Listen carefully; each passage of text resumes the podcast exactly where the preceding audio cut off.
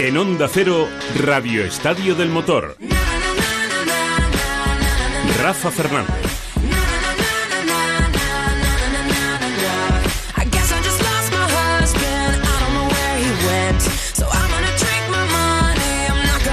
Guess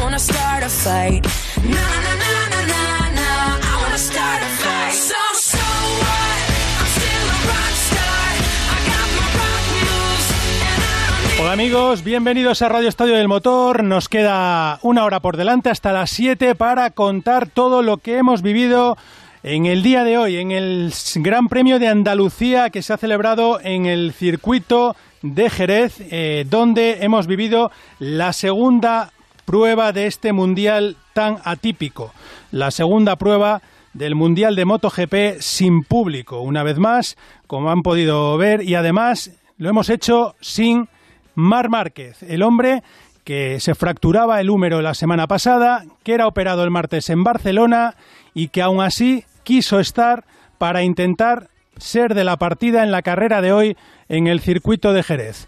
Esto es lo que ocurría, que al final no podía ser, pero Márquez lo intentó.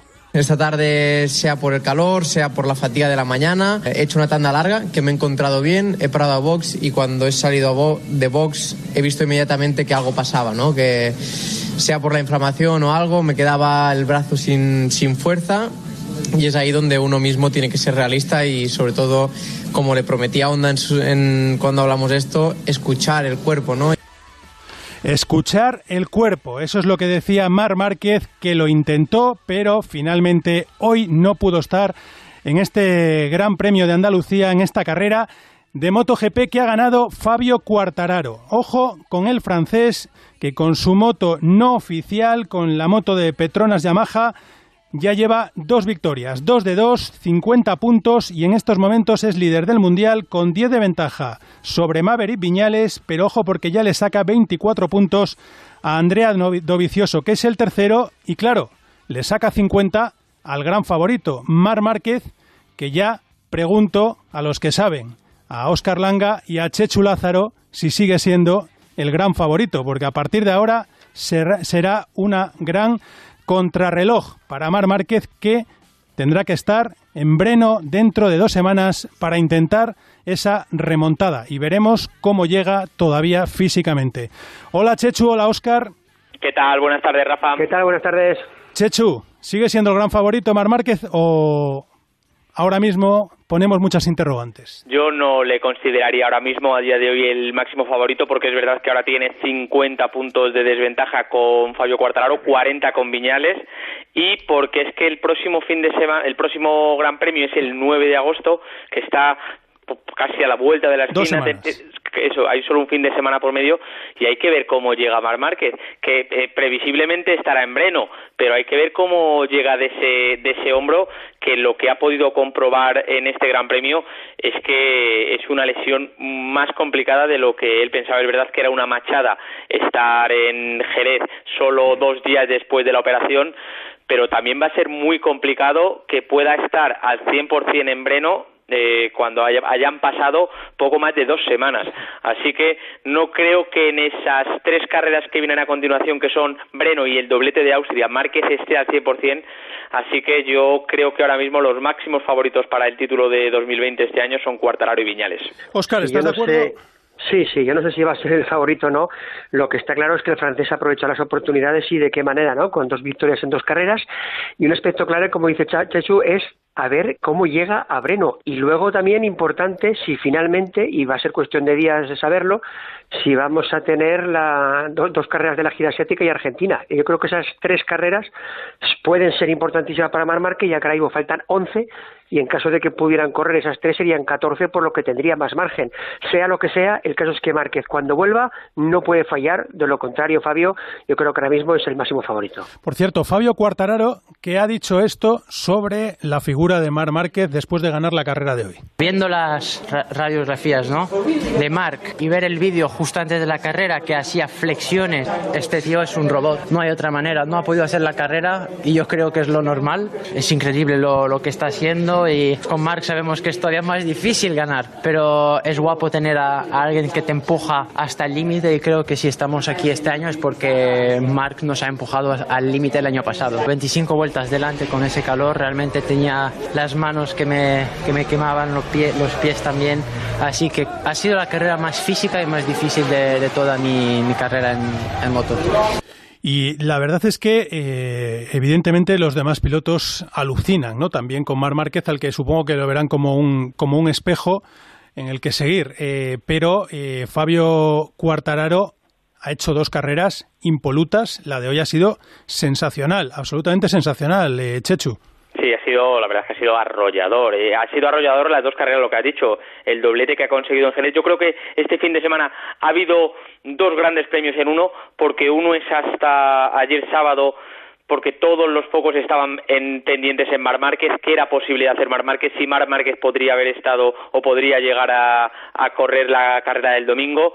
Eh, eso quitó mucha presión mediática a Fabio Quartararo, también a Viñales, al resto de los pilotos, porque ya digo, todos los focos estaban en Mar Márquez, cuando descubrimos o el golpe de realidad que se llevó Marc que, no podía estar en la carrera del domingo, que se retiraba oficialmente el GP. Volvimos todos a hablar de lo que era la carrera, de lo que iba a ser eh, sobre todo ese duelo que se preveía entre Viñales y Cuartararo, pero es que no ha habido tal. Es que eh, Cuartararo ha dominado la carrera de inicio a fin. Esta vez no ha fallado como si le, le pasó el primer fin de semana de Jerez. En la salida ha hecho una salida perfecta, se ha colocado en primera posición y yo creo que la clave de la carrera ha sido ese intento un poco poco desesperado de adelantamiento de Maverick Viñales en la última curva de la primera vuelta cuando se ha colado eh, le ha adelantado le ha readelantado Fabio Quartararo pero también le ha pasado Valentino Rossi y ahí Viñales se ha quedado bloqueado detrás de un Rossi que ha defendido la posición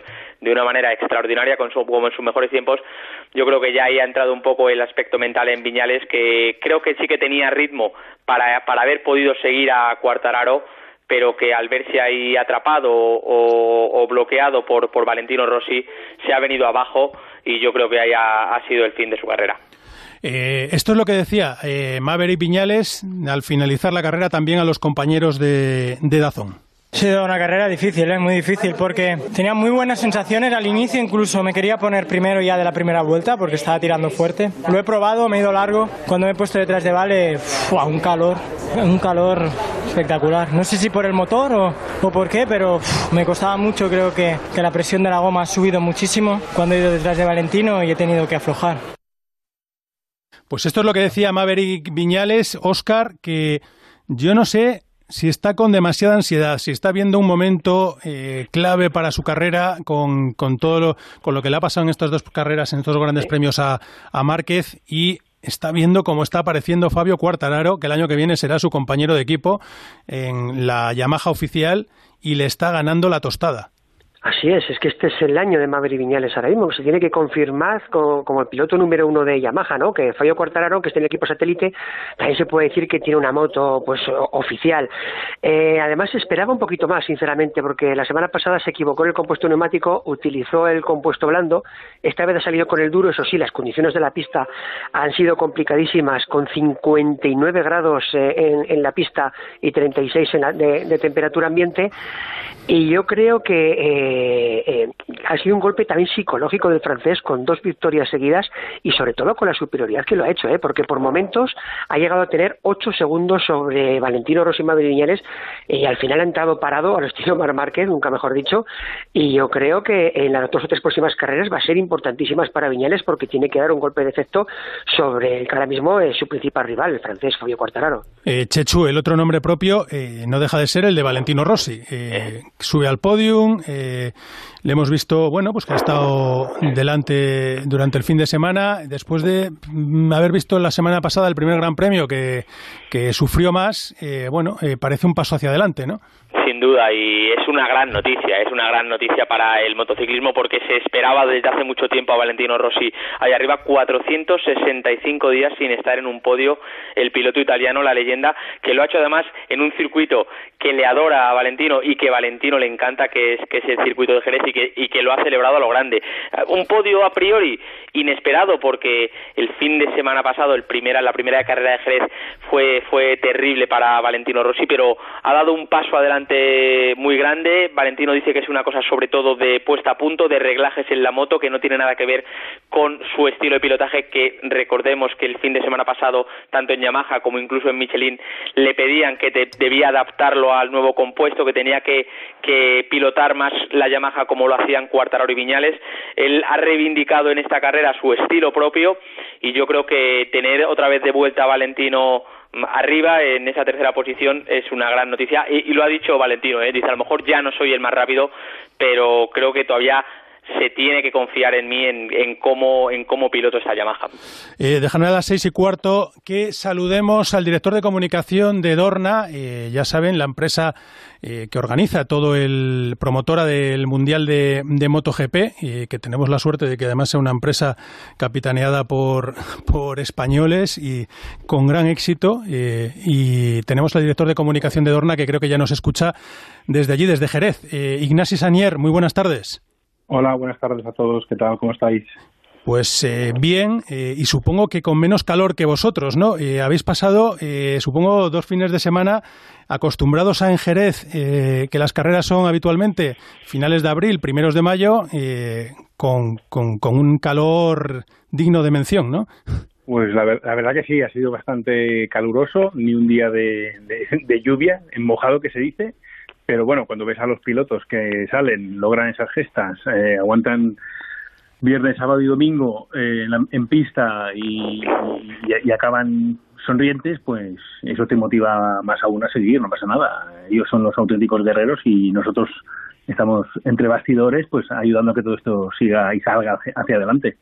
Ignacio, ha sido, eh, yo no sé si, fíjate que yo quiero recordar que, que estás en eh, director de comunicación, si tú, tú, tú lo sabes mejor que yo, pero si no me corriges, sobre aproximadamente 2010, ¿puede ser? Desde 2010. 2000, sí, 2011, 2011. 2011. Sí, sí, 2011. 10 temporadas. 10 Sí. temporadas. Esta es la décima, como. Décima temporada. eh, es, es el momento más duro, entiendo, ¿no? Que habéis vivido. Bueno, sí, Desde que ver, tú llegaste. momento- sí, ha sido un momento complejo, ha sido un momento complejo, pero que han sido cuatro meses muy largos para todo el mundo, ¿vale? Han sido momentos mm, largos, duros, sobre todo, y te hablo en lo, en lo, en lo que respecta al capítulo deportivo. Evidentemente, en el tema personal, pues ha habido gente que lo ha pasado muy mal, que lo está pasando muy mal, y, de todos ellos nos acordamos la semana pasada, evidentemente. Pero sí, han sido cuatro meses largos, de incógnitas, de- interrogantes, que bueno pues que se han plasmado un poco en, una solución en Jerez en dos dos fines de semana seguidos que han salido deportivamente pues a pedir de boca y esperamos seguir en la semana siguiente en Breno y Austria. Bueno pues todos un poco con con la fuerza y las ganas de que, de, que este 2020 pues haya mundial y se puede decir que ha sido uno de los mundiales más más competidos y divertidos. Nos ha faltado Mark en, en esta segunda bueno en esta segunda carrera, en la primera estuvo batallando, pero bueno sí sí ha sido una está siendo una temporada compleja, digamos que compleja en todos los aspectos. Lo que más ha costado, Hombre, lo que más ha costado pues ha sido pues digamos eh, eh, montar controlar el paddock que así como sabéis ha sido un paddock sellado absolutamente.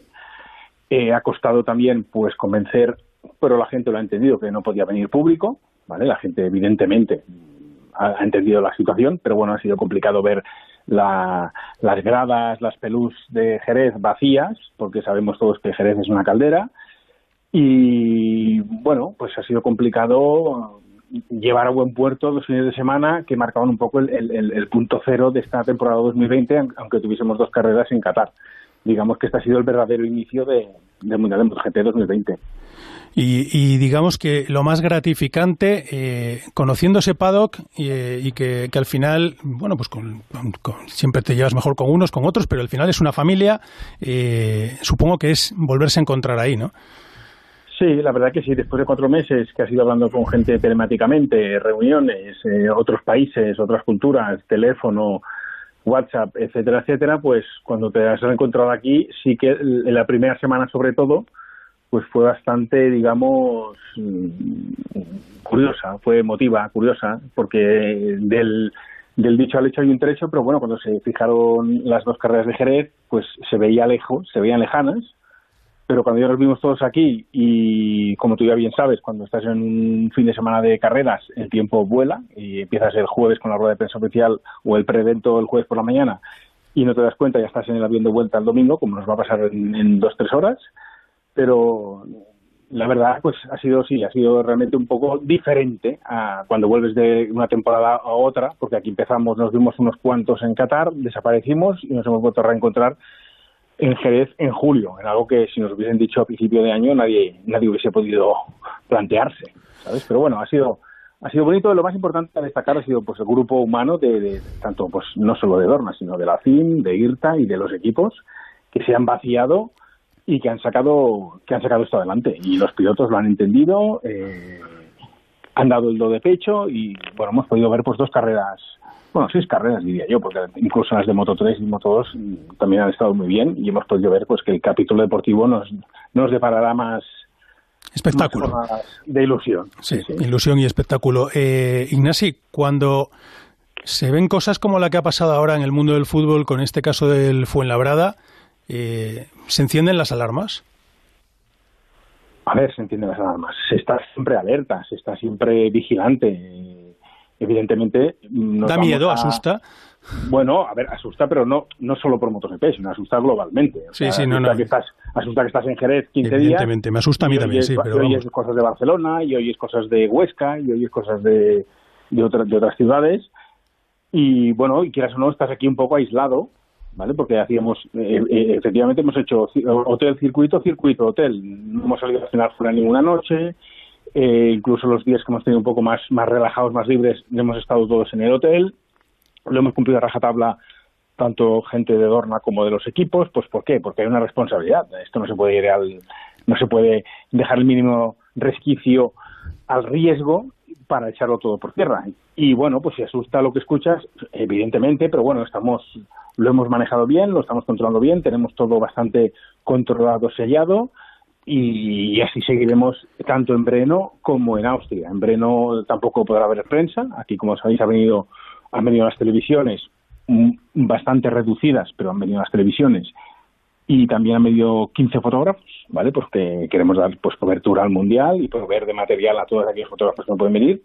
Pero bueno, evidentemente yo he estado en el otro lado, he sido periodista y me siento periodista y es complicado pues tener un media center un, un, vacío sin periodistas y tenerlos a todos telemáticamente, pero bueno, hemos conseguido sacar a buen puerto también las conferencias de prensa virtuales a través de Zoom, ha podido participar todo el mundo, los pilotos han podido interactuar con los periodistas. Estamos intentando, estamos intentando, intentando mantener un campeonato dentro dentro de la normalidad en la medida de lo posible, en la medida posible. Aunque no hay nada normal, ni nueva normalidad, ni vieja normalidad, porque esto es una situación excepcional para todos, pero bueno, estamos intentando mantener un poco la, el servicio para tanto aficionados como periodistas al, al, al nivel más alto en la medida de lo posible.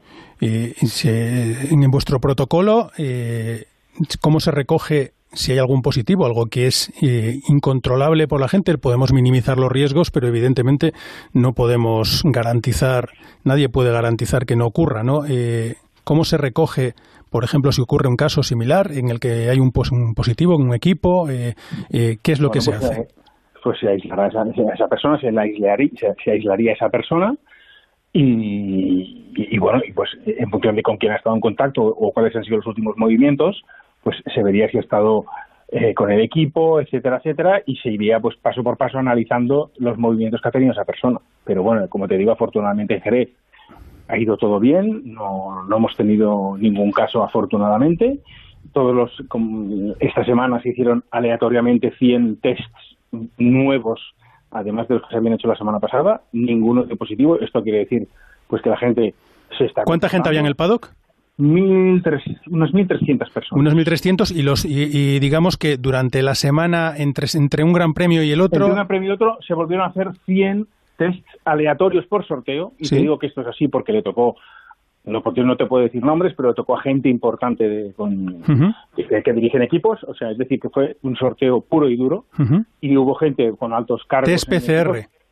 Sí, correcto, que tuvieron que volverlo a hacer tanto el lunes y el martes y el miércoles de la semana pasada. Y afortunadamente no tuvimos que, que, la- que lamentar ningún positivo, con lo cual, ya te digo, la gente se ha comportado, la gente está comprometida y la gente entiende la gravedad de la situación y el cómo debe proceder, porque además ahora vienen tres carreras eh, seguidas en, en, en, y Austria, y, sí. y dos en Austria, con lo cual pues tenemos que mantenernos todos con la misma mentalidad hermética con la cual hemos estado en, en estos 15 días en Jerez que como te digo era pues eso hotel circuito circuito hotel no Y permíteme la última de este, de este tema y dejo que te pregunten Oscar, Oscar y Chechu rápidamente. Eh, eh, por ejemplo, ahora la gente seguramente dirá, vale, ahora os vais a ir a, a la República Checa, después a Austria.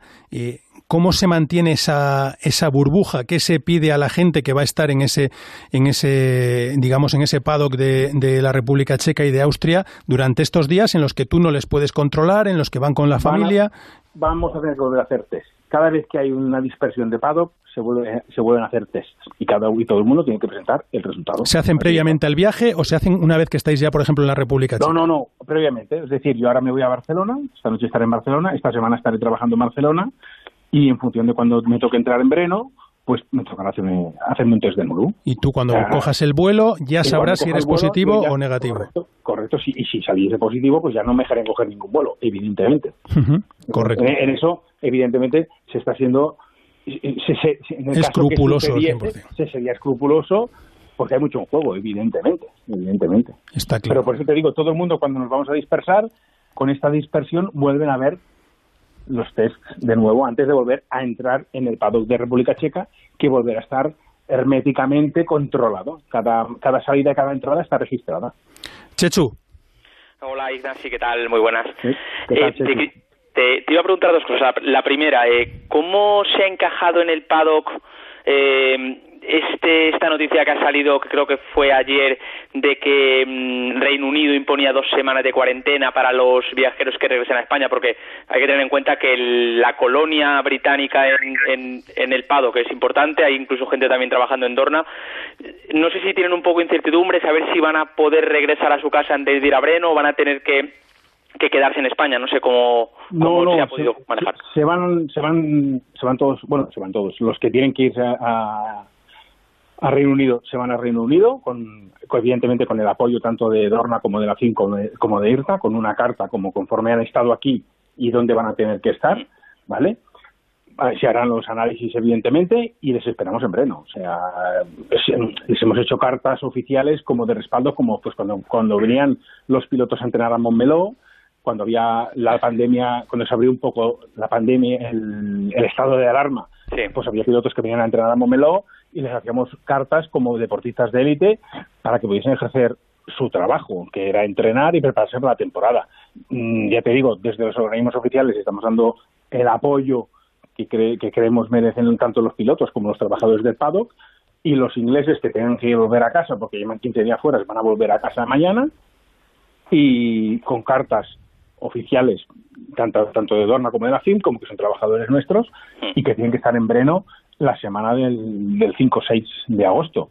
Eh, de aquí a la- estos 10 días, lo que pueda pasar, evolucione o no, pues iremos actuando en consecuencia, pero ellos se van a sus casas y, y, y no se les ha dicho que se queden en España ni, ni nada. Mm, O sea, no van a hacer, digamos, lo normal, lo normal. Mm, Vale, vale, vale, tranquiliza.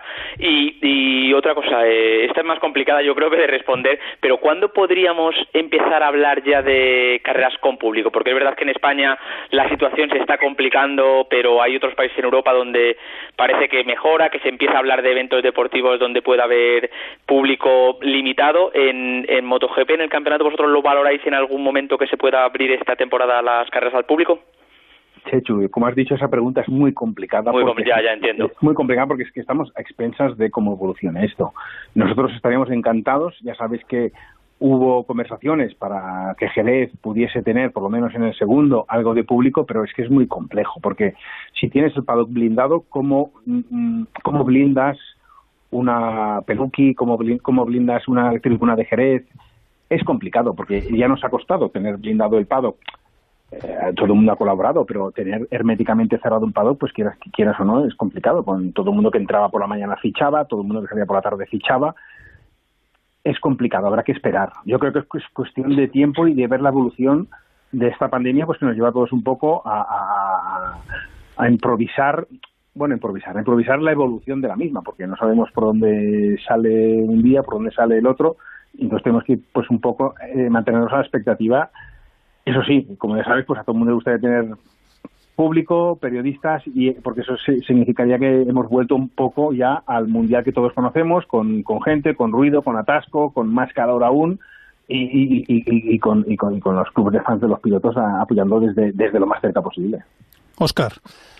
Yo, antes de hacerle la, pregunta, quiero hacer una pequeña reflexión es, eh, acerca de la gran coordinación creo que ha habido por parte de todas las partes, ya que no solo está Dorna, sino que también están los equipos, están los pilotos, están los periodistas, solo han podido acceder, como bien ha dicho, una parte de ella, y yo creo que el hacer un criterio unificado con la misma plataforma, coordinarnos todos muy bien, creo que eso eh, es de agradecer. Eh, en base a eso, Ignacio, has dicho que a partir a lo mejor de San Marino, si todo va bien, se podría replantear que una parte de la pequeña familia que somos el Mundial de Motociclismo, a lo mejor pudiéramos estar por allí. Ya está pidiendo. Es- eh, Oscar, como siempre, me gusta porque es incansable. Oscar es incansable. Oscar, no me hagas decir ningún GP, porque si digo algún GP eh, se me pondrá la quiniela y habrá que ver. Eh, Yo creo que hay que, Oscar, hay que ser muy pacientes, hay que ser muy pacientes. Ya te digo, a todos nos gusta, todos tenemos ganas de, de volver a tener los circuitos llenos, todos tenemos ganas de que vuelva la prensa a poder hacer su trabajo de la mejor manera, aunque estamos intentando dar las facilidades, como sabes. Creo que todo el mundo que quiere participar en ruedas de prensa lo está pudiendo hacer. Todo el mundo se ha podido entrevistar a los pilotos a través del, de Zoom también en los Media Scrums. Evidentemente no es lo mismo, ¿vale? Porque yo también, como sabes, fui enviado especial en el Mundial de MotoGP con el Sí, sí. Sport y estar en el sitio pues ayuda bastante. Pero dentro de la gravedad de la situación estamos intentando dar facilidades y ponerlo, poner, poneroslo todo lo más fácil posible. ¿Cuándo volverá a ser el Mundial del 2019? Hay que esperar, hay que esperar, hay que esperar y, y- y creo que sería un poco osado decir mm, Misano o Aragón o alguna fecha, porque de momento vamos a ir mm, mm, pasando etapas de la mejor manera posible, porque lo que queremos todos es tener un mundial que se pueda ver por televisión, que se pueda disfrutar por televisión, por lo menos en este en este en este en, el, en este en el que nos encontramos y, y- y todos apostamos por ello y estamos Y- luchando por ello. Y la segunda, ¿es seguro que antes del 31 ya eh, decís si el Mundial va por la gira asiática y Argentina, no? Sí, sí, el viernes 31 o habremos dicho si vamos a Argentina, Malasia y Tailandia o, o a ninguna de las tres o a alguna de las tres o a las tres, correcto, correcto. Sí, va es es decir, con esto te estoy diciendo que va a ser una semana de, de, de- de movimientos. O sea, ya sabes que aquí no se para nunca. Hemos tenido 15 días de intensidad en Jerez y esta semana que viene ahora pues tenemos tenemos más trabajo aún, pero bueno. Bueno, a ver, eh, si va, a ver si va todo bien, porque sabéis que cuando veo los circuitos los alimento a todos un poquito. ¿eh? Eh, bueno, Ignasi, la última, eh, para que te dejo que para que puedas hacer la pelota a tu jefe, eh, tener un patrón como, como el señor Ezpeleta, eh, un- hace falta un líder, ¿no? En este tipo de circunstancias, ¿no?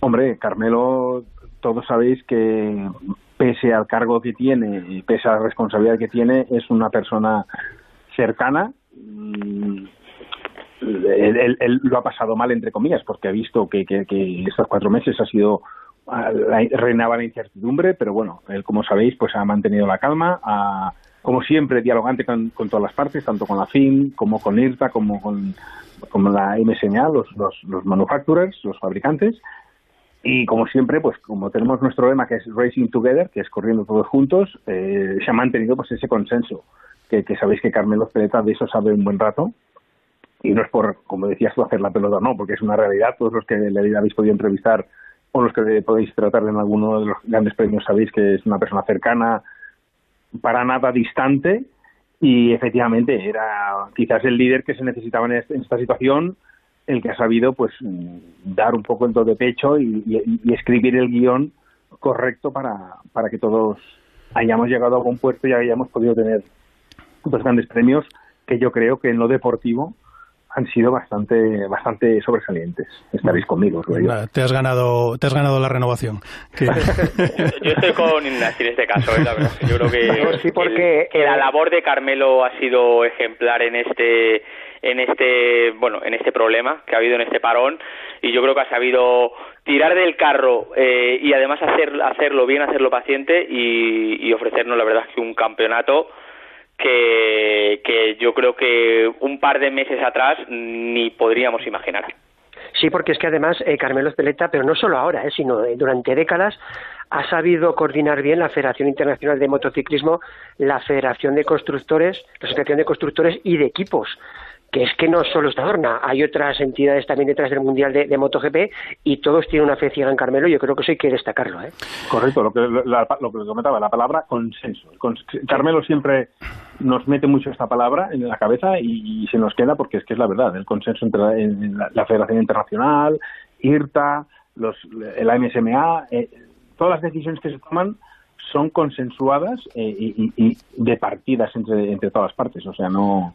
Y, bueno, y así, así, así nos va de bien. Pues nada, suerte que tenéis. En otros sitios igual necesitaban algún Carmelo de vez en cuando. Solo hay que ver aquí con la Liga de Fútbol Profesional, por ejemplo, ¿no? yo no he dicho nada. Eh, Ignacio, Ignacio Sañer, que director de comunicación de Dorna, muchas gracias eh, por habernos contado un poco cómo está siendo todo toda esta vuelta del Mundial, que no ha sido fácil y enhorabuena y por el trabajo que habéis hecho que de momento ya está empezando a dar sus frutos. Muchas gracias a todos por seguirnos y, apoyarnos en estos momentos. Muchas gracias. Como no puede ser de otra manera. Eh, bueno, pues eh, esto es lo que, lo que está pasando ¿no? en esta vuelta del, del Mundial. Eh, antes de, cerrar MotoGP, que estábamos antes analizando ya con nombres propios, recordemos que ha ganado Fabio Quartararo, que ha sido segundo Maverick Viñales, tercero Valentino Rossi.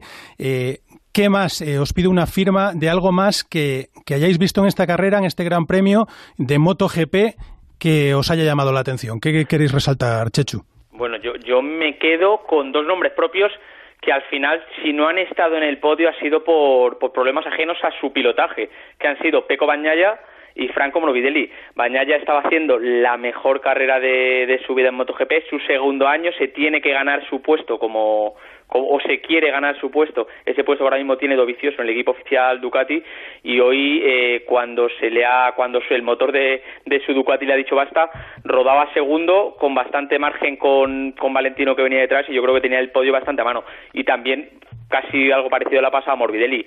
Eh, son dos pilotos de la academia, Morbidelli estaba, estaba acechando a Valentino, yo creo que le tenía le podría haber disputado y podría haber conseguido esa tercera, esa tercera posición que en ese momento era de Valentino Rossi, pero yo creo que también se ha, se ha reivindicado la figura de, de Morbidelli que estaba muy eh, estaba muy cuestionado sobre todo porque porque eres el compañero de, de, Fabio Quartararo y la verdad es que los resultados no estaban haciendo no estaban siendo nada comparados con los del francés y yo creo que en este Gran Premio de Jerez también sale fortalecido la figura de Bañaya y de Morbidelli. Eh, Oscar. Yo muy rápidamente, aunque hemos visto un triplete de Yamaha en el podio, eh, preocupa y mucho la situación de los motores de Yamaha.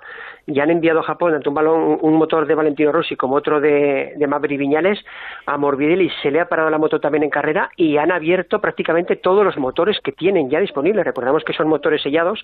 Entonces vamos a ver la evolución en las siguientes carreras. Si eh, eh, agotan todos los motores, es que eh, realmente hay un problema serio de cara a la fiabilidad en un futuro. Eh, bueno, eh, Oscar, te pregunto a ti, eh, nombre, el nombre de Alex Márquez, ¿cómo lo has visto en estos dos grandes premios? Pues ha estado en la segunda carrera ocho segundos, ocho segundos y pico más rápido que en la primera. Va progresando, pero aún así ha acabado octavo y, dando cuenta de que han acabado solo 13 pilotos la carrera, tiene que seguir creciendo. Eh, quizá ahora entendemos un poco mejor igual el por qué se busca un piloto competitivo de cara al año que viene, ¿no? Yo creo que la solución más cómoda hubiera sido haberlo puesto en el ECR desde el principio y así hubiera ido creciendo sin ningún tipo de presión. Vamos a hablar de las otras categorías. Eh, aguantarme un segundito, que tenemos que contar unos consejos y ahora mismo estamos ahí. El extra de verano de la 11 es un sorteo tan repartido como tu verano. Porque si este año te ha tocado repartirte tres días en casa de uno, un fin de en casa de otro y una semanita en tu casa con quien, no sé, con quien se apunte, el próximo 15 de agosto vamos a repartir 20 premios de un millón y un premio de 3 millones de euros. Estés donde estés, compra ya tu cupón y juega al extra de verano de la 11. 11. Cuando juegas tú, jugamos todos. Juega responsablemente y solo si eres mayor de edad. Ahora más que nunca debemos cuidar nuestra seguridad digital. Las compras y gestiones online se están multiplicando, pero la ciberdelincuencia también. A la hora de usar Internet debemos verificar que la información nos llega por canales oficiales, no dar nuestros datos personales a desconocidos y mantener nuestros dispositivos siempre actualizados. Ayuda a que Internet sea un lugar seguro. Solo debemos tener cuidado y sentido común. Compromiso A3 Media. A3 Media. Y Digilosofía, la filosofía digital del Santander por el uso responsable de la tecnología. Levanta la cabeza. Crisis emocional, problemas, tristeza, soledad, ansiedad. Si necesitas contar, cuenta con nosotros. 717-003-717. Teléfono de la Esperanza. 717-003-717. Te escuchamos. A 200 metros os vais a cruzar con un oso. La vida no siempre nos avisa. Por eso es mejor contar con un seguro de vida que te asegure tu hipoteca, tu préstamo y tu nivel de vida y el de tu familia. Cambia tu póliza a Fintonic y ahorrarás hasta un 40%. Además, te hacemos todo el papeleo del cambio por ti. Ahórrate problemas y entra ya en fintonicvida.com. Somos Fintonic Protección Correduría de Seguros inscritos en la Dirección General de Seguros y Fondos de Pensiones con la clave J3641 y contamos con un seguro de responsabilidad civil. Pues hasta las 7 seguimos aquí en Onda Cero, en Radio Estadio del Motor. Estamos analizando este Gran Premio de Andalucía el primero que se celebra con ese nombre en el circuito de Jerez, eh, que ya hemos dicho que ha ganado Fabio Cuartararo en la máxima categoría por delante de Maverick Viñales y de Valentino Rossi. Recordemos que Mar Márquez intentó correr pero ayer se dio cuenta que era imposible con esa fractura de húmero que se había producido la semana anterior y que de la que fue operado el pasado martes. Vamos a ver en qué condiciones puede llegar al Gran Premio de la República Checa en Breno dentro de dos semanas, pero además de la categoría de MotoGP hemos vibrado también con otra carrera, eh, con otro carrerón también en Moto 3, donde ha habido, se ha dado la circunstancia de que ha ganado un japonés, Suzuki, del equipo de Paolo Simoncelli, el padre de, del fallecido piloto eh, Marco Simoncelli, y que además, eh, Chechu, ahí había una, una casualidad, ¿no? Importante. Sí, porque el último piloto que había ganado saliendo de la pole en Jerez era precisamente Marco Simoncelli en la categoría pequeña, me refiero. ¿eh? Sí. Y sí, eh, Suzuki, que había conseguido previamente las tres poles que se han disputado esta temporada, fue la pole, fue el tipo más rápido el sábado en Qatar y en la primera carrera de Jerez también lo fue este fin de semana y lo que le quedaba era rematar la carrera y lo ha podido rematar esta, este fin de semana, que por cierto ha hecho un carrerón, ha liderado la, la carrera de Moto 3 de principio a fin, no ha dado opción y ha conseguido esa primera victoria de 2020. Bueno, y la, la mala noticia ha sido eh, la caída del hombre que había conseguido las dos victorias en los dos grandes premios anteriores, eh, de, de Albert Arenas, el piloto español del equipo de, de Aspar, que eh, decía esto, Jorge, eh, sobre el estado físico de Albert Arenas, lo decía ah, justo nada más terminar la carrera también a los compañeros de Dazón. Sí, sí, he ido a recogerlo a la curva por ver cómo estaba. Me he preocupado por la caída, ha sido muy rápida y muy fea. Y bueno, inmediatamente él me ha dicho que le dolía la pierna, un golpe fuerte, se lo han llevado con la ambulancia, he ido a la clínica, he estado con él y con los doctores y afortunadamente tiene un esguince del tobillo izquierdo bastante fuerte y magulladura así y tal, pero afortunadamente no tiene nada roto. A ver, perdonadme un momentito porque eh, tenemos comunicación con otro de los nombres que ha dado espectáculo en el día de hoy en este Gran Premio de Andalucía en el circuito de Jerez. Eh, es un piloto de los que vienen desde abajo y que cada vez apuntan mejores maneras. Eh, Chechu, ¿tú sabes quién es? Sí, quién es porque además está haciendo mucho ruido eh, en esta temporada ya viene viene con currículum ¿eh? porque fue el año pasado campeón del FINCEB ese campeonato que es el Mundial Junior y que es un poco la lanzadera de, de todos los campeones y ya tiene ya te digo tiene currículum tiene 18 años cumple en noviembre si no me equivoco, sí, el 15 de noviembre, los 19 y es de Tortosa, es de Tarragona y como dices, ha hecho mucho ruido porque ha terminado la carrera cuarto y es verdad que tenía acumulaba una sanción, un long lap, long lap penalty que debería haber cumplido y no ha cumplido y que le ha retrasado finalmente a la séptima plaza. Jeremy Alcoba, muy buenas tardes. Buenas tardes a todos. Bueno, felicidades por la carrera, ¿eh? porque, porque has hecho un carrerón y poco a poco vas enseñando ya los dientes. Muchas gracias. Sí, sí, la verdad que súper contento. Eh, no me esperaba la adaptación tan rápida, pero bueno, eh, tengo que decir que el equipo es, es una maravilla. Me he adaptado muy rápido tanto a ellos y ellos me han hecho adaptarme rápido a la moto. Y también dar las gracias un poco a mi compañero porque él tenía más experiencia y a las primeras carreras y test eh, algún consejito de otro me ha, caído. Bueno, Jeremy, eh, hoy en la carrera eh, has cruzado la línea de meta cuarto, finalmente eh, con esa penalización eh, séptimo, eh, pero es para estar más que satisfecho. Has tenido cuatro vueltas ahí en las que te han avisado que tenías ese long lap. Explícaselo tú a los oyentes, porque muchos dirán, ¿de qué me están hablando? no? Porque al final aquí hay moteros y hay gente pues que, que les gustan las motos, pero que tampoco tienen que tener ese conocimiento. Y explícalo, porque además no es la primera vez que te pasa. Sí, la verdad que me pasó la semana pasada y pensaba que había aprendido un poco, pero bueno, al final las ganas, las ganas de verme allí, de hacer un- unos entrenos y todo, pues como tampoco tenemos la aceleración de lo que es la KTM y yo soy un piloto un poco más grande y un poco más pesado, pues lo que es el momento de adelantar en frenadas me costaba llegar un poco. Entonces, claro, la parte más rápida, que es el último sector del circuito de Jerez o de Andalucía, como queráis decirlo, eh, era donde me veía más fuerte. Y yo creo que ahí ha sido las veces que he intentado adelantar a algún que otro piloto, eh, donde en la última curva me ido un poco verde para preparar un poco mejor lo que es la, la, la frenada de la última curva. Digamos que te sales de la zona límite que hay de circuito y eh, se considera que aprovechas un poco una zona que, que ya no está permitida y que al cabo de eh, que, que al final genera esa, esa sanción. Eh, Exacto. y que, bueno, a ti te han avisado, pero tú estabas en la pelea y sabías que podías terminar la carrera y que al final te podían penalizar. Conocéis perfectamente la normativa. Sí, sí, en, en la pantallita donde nos salen las revoluciones, ah, el tiempo por vuelta, El display, todo. sí. Sí, el display. Eh, ahí me, ha- salido. El que pasa que es verdad que no o no estaba atento o no lo he visto, pero en la carrera pasada sí que lo vi, que tenía una advertencia, me ponía warning. Y esta vez me ha sido muy rápido. O sea, no sé si he terminado de ver el warning, pero de, de repente he visto el long lap. Sí que es verdad que me ha salido cuando quedaban cuatro vueltas y no sé si también eh, seguido me ha salido long lap. Pero bueno, eh, al final he decidido que como me veía bien y ya lo hice la otra vez, por hacer la vuelta más larga, es cuando te penalizan por el long lap, pierdes unos dos segundos y medio, tres, eh, he preferido pelear hasta el final porque me encontraba muy bien con la moto. O sea, creo que las últimas cinco vueltas era del grupo de adelante el- de los más fuertes y podía incluso optar a, ¿por qué no ganar? Porque, o sea, como, por cómo iba la moto.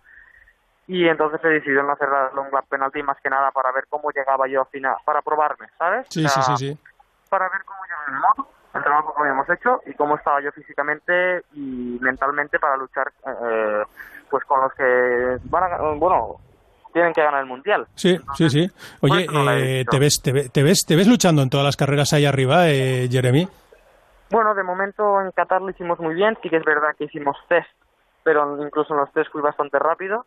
Y aquí también hicimos, bueno, a par de la semana pasada Sí. y de los winter test, los test de invierno, pues al final ya viene rodado. Sí que es verdad que es para todos lo mismo, pero bueno, la verdad que me estoy encontrando muy a gusto con el equipo y con la moto y de momento en estos circuitos ha ido muy bien.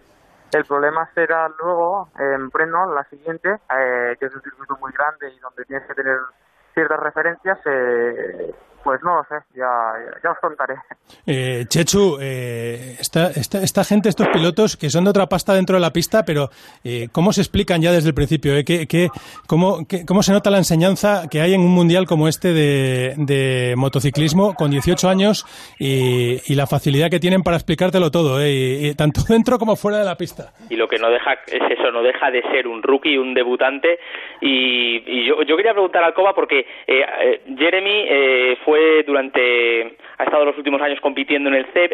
Hace dos años, en 2018, ya tuvo la oportunidad de llegar al Mundial. De hecho, eh, él ha trabajado, aunque ahora corre con el equipo de Gresini, él ha estado desde ya bastantes años en, en esa cantera que es la Escuela Monlau, con el equipo Estrella Galicia, y en el CEP eh, hace tres años, en 2017, eh, se jugó estar en el Mundial eh, con Alonso López, que era entonces su compañero. Creo que un poco la apuesta era el que quedase por delante en la clasificación, subía al Mundial, eh, al final subió Alonso, se quedó Jeremy y eh, ha tenido que esperar para llegar. Eh, ha llegado con 18 años, lo que aunque suene un poco raro, es relativamente tarde, pero yo no sé, Jeremy, si también eh, esa, esa tardanza o esa madurez te ha valido para llegar como llegas ahora, que llegas un piloto hecho y derecho y que estás delante desde el principio. Sí, bueno, la verdad que tuve que esperar, eh, alguna rabieta tuve en su momento, pero bueno, luego lo, as- lo asimilé bastante bien. El año pasado, como habéis dicho, gané el Mundial, creo que eso me dio una madurez bastante buena. Eh, no me espera tampoco cambiar, o sea, cuando cambié de Honda a Husqvarna tan fácilmente, me adapté bastante bien, creo que es una cualidad que tengo bastante buena, que es adaptarme a las motos bastante rápido, incluso del año pasado a este, que cambié de Husqvarna otra vez a Honda, pues eh, la verdad que bastante bien. Entonces, pues no sabía qué decirte, porque al final los últimos que han ganado el campeonato de Moto 3 siempre han tenido entre 20 años, entonces sí es verdad que comparado con como ahora se está mirando el mundo de las motos, que es con Marc Márquez, que con 20 o 21 años ganó un mundial de MotoGP, eh, visto así sí que puede ser que sea un poco tarde, pero bueno, eh, cada uno tiene sus No le oportunidades. hagan ni caso, eh, Jeremy, a Chechu, ¿eh? O sea, vamos, tarde, vamos, ya con 18 años. Fíjate, lo que pasa es que estamos, en lo que dices tú, acostumbrados a que aparezcan... Hombre, y, y, y mira al Cuartararo. Hombre, que, claro. que tiene Y Cu- 21 Quartararo años. hizo una aparición estelar cuando empezó, cuando entró, eh, con 16, ¿no? Eh, eh, Chechu y... Sí, sí, llegó con 16 al Sí, Mundial después de haber 16. ganado dos... No, llegó, llegó con Claro. 16 y después de haber ganado dos títulos en el... Y luego tuvo un stand-by y fíjate ahora dónde está. O sea, Sí, al final eh, las oportunidades las tienes que aprovechar, tienes que estar preparados para ello. A veces la suerte también se tiene que buscar y bueno, eh, cada uno la aprovecha si puede y si ha trabajado para eso, entonces eh, eh, trabajas, estás preparado y tienes la suerte, esa poquita suerte que, que te has trabajado y la aprovechas, pues mira, eh, mi- mira, Paz, por ejemplo, creo que es un piloto que bueno, que tuvo ciertos problemas, no, yo no sé eh, bien bien cuál es, pero mira, eh, le dieron la oportunidad de, estar a, a- de dar el salto a MotoGP, lo está haciendo increíblemente bien, pero el chaval solo tuvo que... Bueno, el que talento se tiene y al final si se trabaja, pues eh, las cosas eh, normalmente sue- suelen terminar saliendo, Jeremy. O sea que hacia adelante y a ver si en Breno eh, ya dejamos ese, ese verde de lado y haces otro carrerón. Esperamos que sí. Pues Jeremy Alcoba, que muchas gracias eh, por habernos atendido y felicidades y que esto ya está rodando, eh, o sea que nada, parecía complicado, pero ya estáis ahí en este mundial tan extraño que estamos viviendo. Muchas gracias. Descansa, Jeremy, que después de dos semanas duras os lo merecéis, ¿eh? Sí, la verdad que sí, porque ha hecho un calor que, que madre mía. Ya te digo, ya te digo que, que aproximadamente más de 40 grados constantemente en el asfalto que, que se han tenido que sufrir y bueno, pues eso eh, al final se, se tiene que notar mucho. Un abrazo. Gracias, un abrazo. Chechu, que bueno, Jeremy Alcoba eh, al final es un piloto que demuestra que los nuestros siguen creciendo, ¿no? Que, que- que estamos en, en fase todavía de que sigan, de que sigan creciendo y que va, la cantera sigue. Eso es, iba a decir, digo, que tenemos mucha cantera, porque Jeremy Alcoba eh, está disputando este año lo que es el mejor rookie de la, de la temporada de Moto 3 y se lo está disputando precisamente a otro piloto español, que es Carlos Tatay. Yo creo que serán los dos pilotos, yo que llevamos pocas carreras, pero creo que serán los dos jóvenes talentos que, que estarán peleando por esa por ese galardón, pero es que Jeremy Alcoba yo creo que va un paso más, porque es que le estamos viendo en el grupo delantero y ha llegado muy cerquita de las posiciones de podio, así que yo creo que no tardaremos en celebrar eso, un podio de, de este joven piloto, vamos a decir joven piloto con sus 18 años, que lo que te digo que sí que ha llegado muy maduro al Mundial de Moto 3. Eh, Oscar, eh, la verdad es que eh, pilotos así son los que dan un poco más de fuerza a nuestro motociclismo y nos están faltando este año quizás en la categoría intermedia, ¿no? En Moto 2, donde no acabamos de conseguir dar ese paso.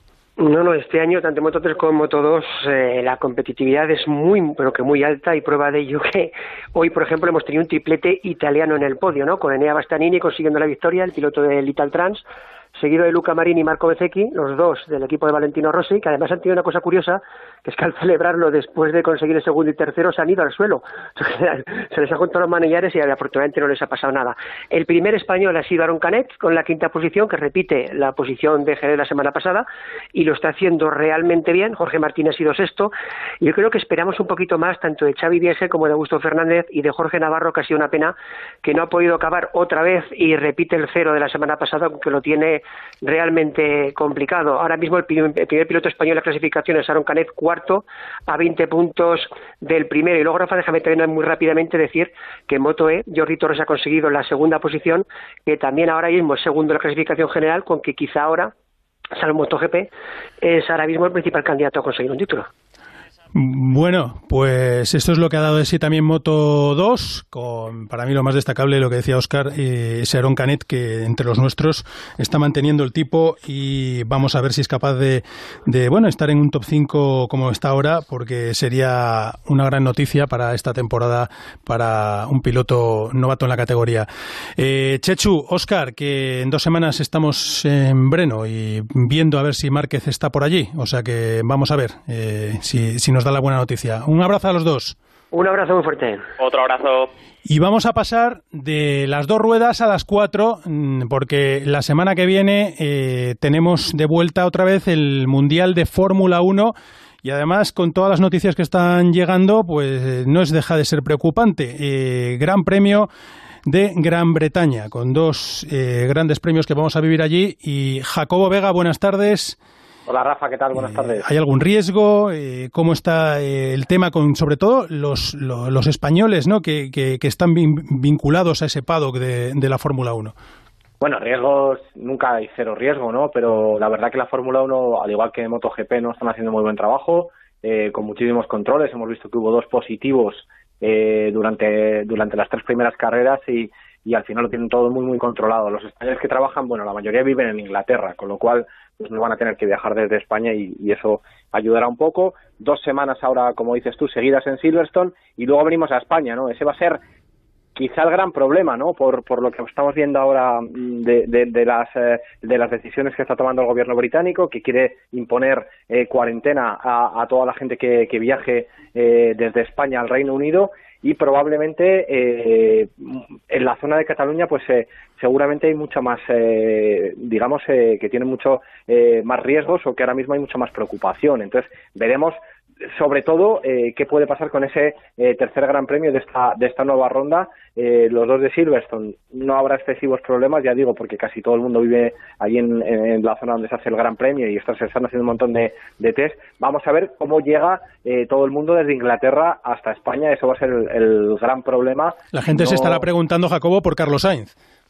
Sí, pero Carlos Sainz vive en Inglaterra. Vive en Inglaterra, Entonces, por eso. No hay, no hay ningún no hay ningún problema para Carlos, ¿no? Carlos de- Correcto. directamente desde desde Budapest voló a Londres, él tiene una casa allí y es donde vive, ¿no? Al lado del equipo y, y no tiene ningún problema. Y todos los demás eh, técnicos, ingenieros, etcétera, españoles, pues eh, la mayoría viven también en Inglaterra, ¿no? Los que son de equipos ingleses, por los que trabajan en Ferrari, pues eh, tendrán que viajar desde Italia, pero ahora mismo se va a seguir respetando esa burbuja de la Fórmula 1, se viajan en aviones independientes, eh, se hospedan en hoteles donde solo está personal de la Fórmula 1 y, y se va a seguir haciendo todos los controles y yo creo que no va a haber, eh, digamos, más problemas. Puede surgir un positivo en algún momento dado, pero está todo bastante controlado. A ver, en 10 segundos, eh, ¿nos ilusionamos con Carlos en Silverstone? Sí, yo creo que puede ser un- un- una buena carrera, ¿no? Es un circuito de carga aerodinámica, en Barcelona fueron muy bien y yo creo que en Silverstone van a ir bien. Y por cierto, en 10 segundos también decir que se ha ampliado eh, ya de manera oficial el, el- el- el calendario de la Fórmula 1, ya son 13 carreras Es oficiales. Será la primera en Nürburgring, la segunda será en el circuito de Imola, que vuelve a la Fórmula 1, perdón, la segunda será en el circuito de Por- de Portimao, vuelve el Gran Premio de Portugal a la Fórmula 1, y la tercera será en Imola. Vamos a ver qué tal van estos tres circuitos. En Nürburgring en los últimos años sí que ha habido Fórmula 1, Imola desde el año 2006 que no lo hay, y en Portimao han rodado, han hecho test, pero nunca, nunca ha corrido la Fórmula 1 ahí. Es un circuito, digamos que puede ser como el Jarama moderno, ¿no? Con subidas, bajadas, un trazado parecido al Jarama y que puede dar una carrera divertida. Venga, estos 10 segundos de verdad para ilusionarnos a todos. Eh, David Vidales. Sí, ha hecho un fin de semana tremendo, ¿no? David Vides ha debutado en la Fórmula Renault, no había corrido la primera carrera en Monza porque no había eh, terminado de arreglar eh, todos los temas con el equipo. Él en principio no iba a hacer este campeonato, iba a hacer la, la Eurofórmula, pero bueno, eh, se ha enrolado en este campeonato y ha llegado a Imola, ha hecho la pole en una de las carreras, ha hecho el segundo puesto en la otra de, de las clasificaciones y ha ganado las dos carreras, ¿no? Ha hecho un fin de semana muy, muy eh, impresionante David y yo creo que todo el mundo ya está anotándose quién es ese David Vidales de León que ha irrumpido Vamos de esta manera en la Fórmula Renault. Dice Pipo que te va a regalar un reloj. Hasta luego, Jacobo. Hasta luego. Pipo, muy buenas. Hola, ¿qué tal? Bueno, que tú traes buenas noticias. Pues sí, te digo mm, eh, muchas buenas noticias. Primero, la más importante, los rallies han vuelto a andar, tanto a nivel internacional con el Rally de Roma Capital del Campeonato de Europa, como a nivel nacional con el Rally de Orense. Es importante porque los rallies, estabais hablando de, de las medidas de seguridad, tanto en MotoGP como en Fórmula 1, pe- pero es mucho más fácil eh, contener el coronavirus en, en un circuito cerrado al público, cerrado. En un rally no puedes cerrar al público y se han disputado los dos rallies con unas medidas de, seguridad eh, eh, excelentes, extremas y, sin ningún sin ningún incidente, con lo cual estamos de enhorabuena. Y luego a nivel deportivo, pues eh, Dani Sordo ha ganado en Roma. La verdad es que eh, más que una prueba para él, una, una carrera, ha sido un test. Ha aprovechado el rally de Roma porque él corría con el World Rally Car y solo había dos rivales que no tenían mucha entidad. Pero bueno, ha acabado muy a gusto, ha probado muchas cosas para el coche y sobre todo ha vuelto a competir, que llevaba desde el Rally México en, mar- en- en marzo sin competir. Podios para Efren Llarena, que sube de categoría y ha hecho podio en la categoría superior junior, y podio para, para Pep Basas, que, que ha hecho podio en, en la categoría que ganó el año pasado Efren Llarena en la RC3. Y- Pues y luego- eh, sí, Pipo, que, que se- que nos quedábamos sin tiempo. Eh, no sé si tienes un titular. Sí, en Orense, victoria de Pepe López, el campeón de Pues hasta aquí Radio Estadio del Motor. Sigan en Onda Cero porque es la radio que les va a seguir acompañando. Un saludo, hasta luego.